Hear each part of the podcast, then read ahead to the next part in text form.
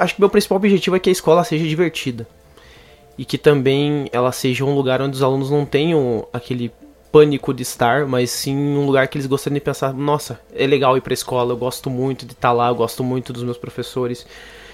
Eu acho que é por aí. Então, eu luto por uma escola pública de qualidade, com professores com, com formação, com incentivo, com vontade, que a gente seja incentivado a ter vontade. Eu acho que é por isso que eu tô nisso.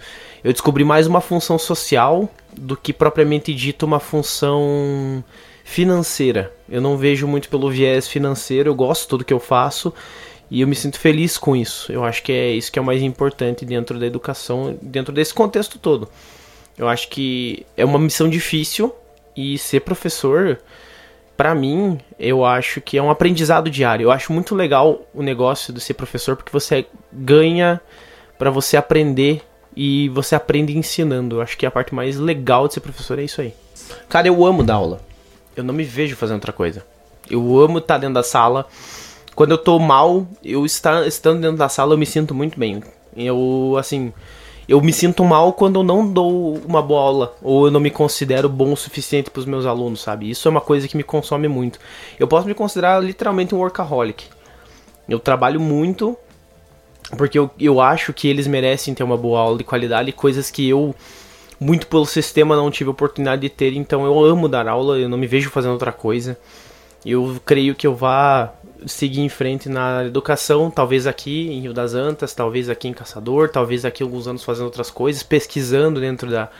Eu adoro a área da pesquisa também muito. E eu acho que a história ela faz a gente ter essa facilidade também. Então, realmente, eu gosto muito de dar aulas e eu creio que eles percebam minha, meu entusiasmo muitas vezes que é exagerado.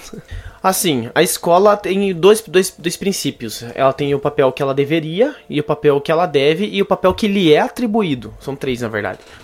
Que, por exemplo, a escola hoje em dia, para a sociedade hoje, a escola é um local onde todo mundo deposita projetos. Então, por exemplo, o poder público tem uma campanha de vacinação é, o poder público tem algum, alguma medida, é, projeto educacional, blá, blá, blá, várias coisas são jogadas para a escola sem um prévio prepara uma prévia preparação para que seja aplicado. A escola também, ela, ela, é, ela entra como um agente, então, de formação de, de indivíduos. Mas a pergunta que fica, mesmo tendo os planejamentos curriculares sendo, colocando que a formação do indivíduo crítico, tudo mais, aquela coisa toda, aquele discurso meio pronto, a prática é diferente. Então a pergunta que fica é: que pessoa que a escola quer formar? Que indivíduo que a pessoa que, que a escola quer formar? Quem que, que pessoa que ela quer que saia daqui? É uma pessoa mais humana?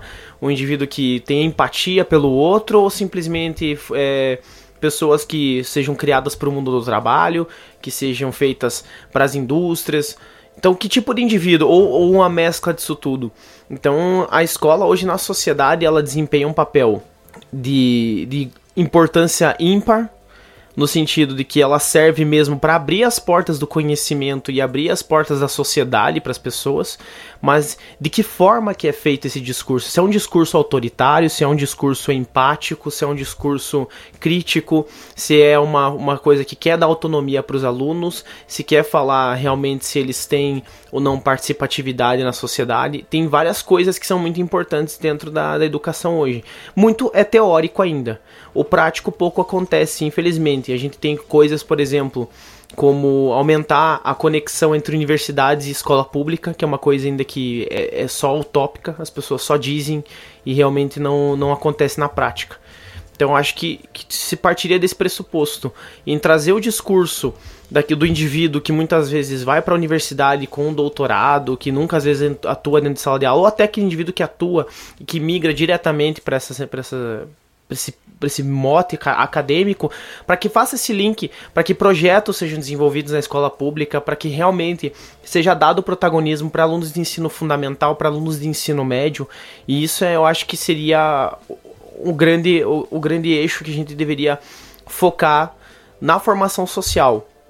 Ou seja, não só preparar o um indivíduo para o mundo do trabalho, mas mostrar que essa pessoa pode crescer dentro do, da sociedade.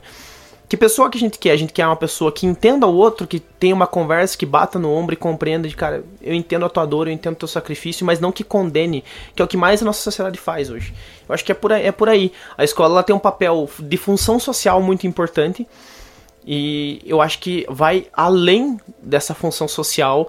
A gente e aí entra naquela outra coisa que o professor muitas vezes ele acaba se tornando além de professor, ele é um agente social, ele é um, uma pessoa que atua diretamente no indivíduo que a gente vai ter no futuro.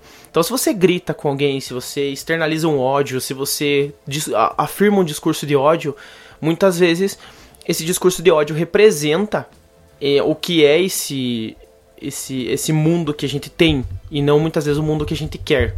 Daí a gente fica naquela. A gente fala do mundo que a gente quer, mas a gente não luta para que esse que aconteça esse mundo.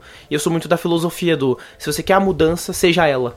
Faça, tente, tente fazer da melhor forma possível. Se você tá errando, mostra que errou e acerta depois, mas tenta fazer. Eu acho que é por aí que, que começa essa função social da escola. Música